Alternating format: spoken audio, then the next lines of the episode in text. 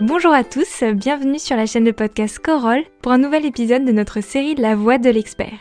Un épisode consacré aux jeux d'imitation et pour en parler, nous recevons aujourd'hui Anne-Sophie Casal. Alors, je m'appelle Anne-Sophie Casal, je travaille à FM2J, qui est le Centre national de formation au métier du jeu et du jouet. Pour ma part, j'ai une formation de psychologue du développement socio-cognitif et des pratiques interculturelles. Ce qui m'intéresse, c'est la manière dont l'individu construit ses processus de pensée, ses apprentissages. Et ça fait plus de dix ans maintenant que j'accompagne les professionnels dans leurs pratiques autour du jeu, donc plus spécifiquement les professionnels de l'éducation et les professionnels de la petite enfance. Alors, les jeux d'imitation, qu'apportent-ils à l'enfant? Un jeu d'imitation, on peut aussi l'appeler euh, jeu symbolique. On pense à ce que nous on appelle euh, dans le milieu du jeu euh, les jeux de le jeu de rôle, où donc le joueur va rentrer dans un rôle. Ça peut être le rôle de papa, maman, le cuisinier, l'enseignant, etc., etc. Et donc il va faire semblant d'être quelqu'un d'autre. Alors souvent le jeune enfant il aime bien faire semblant d'être euh, un adulte parce que finalement bah, c'est les adultes qui décident euh, dans leur quotidien à eux. Donc c'est assez jubilatoire et agréable pour le jeune enfant. Et en plus ça lui permet à l'enfant de, comprendre un petit peu euh, ce que c'est que d'être un adulte, de comprendre même la relation parent-enfant, la relation d'autorité, etc.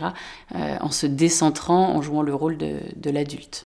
Comment ce jeu symbolique va-t-il influencer le développement cognitif de l'enfant? Au début, l'enfant, il va surtout euh, jouer à, faire, euh, à rejouer son quotidien en fait. Et d'ailleurs, on voit bien d'ailleurs, au début, il est très centré sur lui-même. Il fait d'abord semblant lui de boire dans le gobelet, euh, de manger, etc. Ensuite, il va donner à manger à son poupon.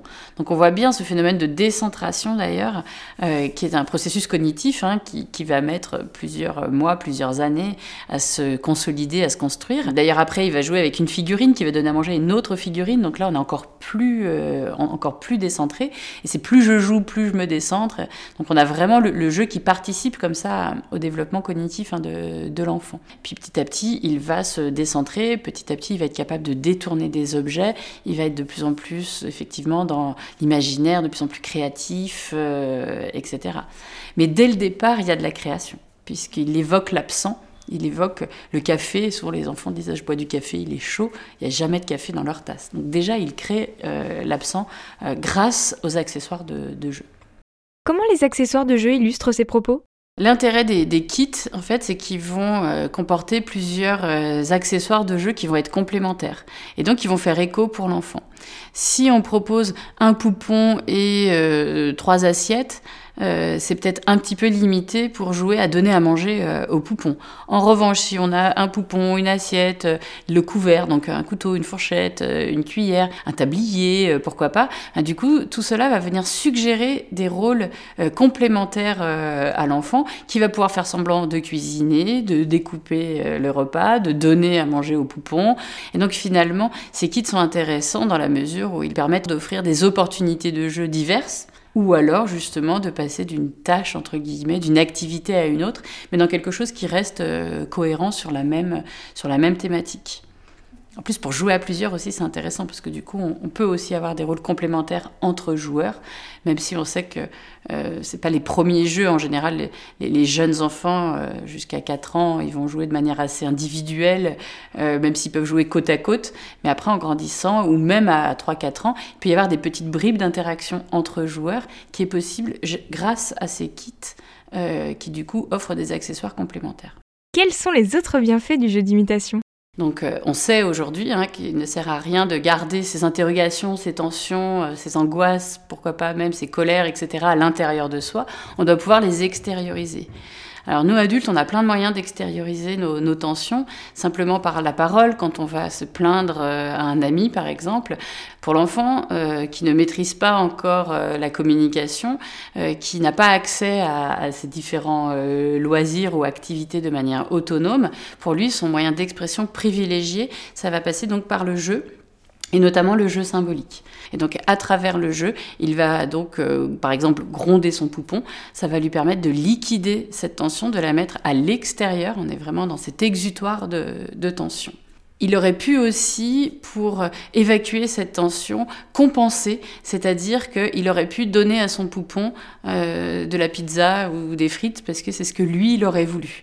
Donc en fait, il y a plein de manières d'évacuer les tensions, en liquidant, en compensant, et c'est vrai que le jeu symbolique est hyper propice à cela, puisque là, par exemple, le partenaire de, jeu du joueur, bah, c'est un poupon. Le poupon symbolise euh, le jeune enfant, et du coup, l'enfant, lui, euh, joue le rôle de l'adulte, de celui qui décide, etc. Donc il y a vraiment plein de choses qui sont intéressantes là-dedans, c'est-à-dire qu'il rejoue la scène d'un point de vue différent, ce qui permet de mieux comprendre euh, la, relation d'autorité, la scène, etc. Mais aussi, il, euh, compense ou il liquide, euh, ce qui fait qu'il apaise ses tensions. Quelle place occupe le jeu dans la construction de soi? On sait que dans le jeu de rôle, par exemple, dans le jeu symbolique d'une manière générale, l'enfant va développer sa socialisation. Parce que déjà, d'une part, en jouant à être un autre, euh, ça permet à l'enfant de, de construire euh, la représentation de l'autre, en tout cas de prendre conscience que l'autre existe. Donc si l'autre existe, moi j'existe comme individu à part entière. Donc déjà, ça c'est un premier point de socialisation. Pour pouvoir se socialiser, il faut avoir déjà conscience que l'autre est un individu différent de moi, euh, etc. Et, euh, et, en plus, dans le jeu de, de, rôle par exemple, quand les enfants partagent du matériel, partagent un espace de jeu euh, ou autre, ils vont être amenés à, à s'imiter par exemple ou à, à négocier du matériel, etc. Bref, ils vont rencontrer d'autres joueurs et donc apprendre à vivre ensemble. Donc il y a vraiment ces deux niveaux euh, qui sont présents dans le jeu de, rôle et qui sont importants dans la construction de la socialisation. Quels comportements parentaux peuvent avoir une influence sur le développement de l'enfant et sa façon de jouer? Euh, je dirais que ce qui est surtout important pour l'enfant, c'est qu'il soit, euh, comment dire, que les parents s'intéressent à son jeu. C'est surtout ça qui est intéressant. Après, c'est vrai que parfois, euh, dans le jeu symbolique, euh, j'ai un, propos qui est un petit peu plus nuancé, puisque parfois, c'est peut-être important que l'enfant puisse s'exprimer justement euh, sans avoir le regard de l'adulte qui risque d'interpréter en fait son jeu. pour, je m'explique. Hein. C'est vrai que les enfants, par exemple, ils jouent souvent l'adulte sévère. Donc le risque, c'est que le parent intervienne en fait dans le jeu de l'enfant et disent euh, mais enfin qu'est-ce qui t'a fait ce poupon et euh, il t'a rien fait puis en plus c'est important qu'il mange sa soupe enfin j'en sais rien bref. Le parent pourrait intervenir dans le jeu et donc freiner un petit peu l'expression libre de, euh, de l'enfant. Donc la difficulté c'est de pouvoir trouver en effet un équilibre entre l'intervention de, de l'adulte, l'intérêt du parent vis-à-vis du jeu de l'enfant, mais aussi le respect de, l'intimité du, jeu euh, et de la liberté d'expression du, jeune enfant. Parce que l'enfant, il s'inspire de la réalité, mais il fait évoluer son jeu en fonction bah, de ce qu'il en comprend, de ce qu'il a envie, de ce dont il a besoin, euh, de son imaginaire, euh, etc. Comment peut-on aller plus loin dans le jeu symbolique?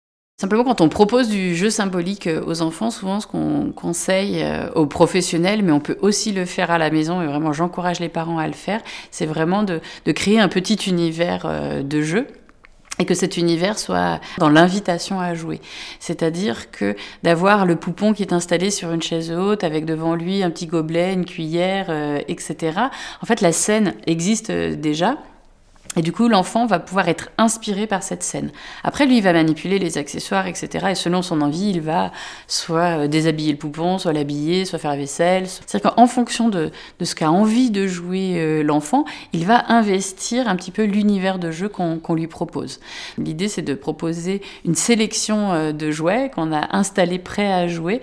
et on offre du coup réellement une opportunité de jeu et donc une opportunité d'expression, de développement, et d'ailleurs de développement donc on l'a vu dans le langage, dans les compétences en communication, etc. Donc des compétences sociales également, mais aussi d'un point de vue affectif, on a vu euh, cette catharsis, et euh, également des compétences motrices. Ça a vraiment tout pour plaire, c'est vraiment hyper complet. Quels conseils donneriez-vous aux adultes en général? On disait que par exemple les enfants sont beaucoup dans la caricature et exagèrent euh, beaucoup.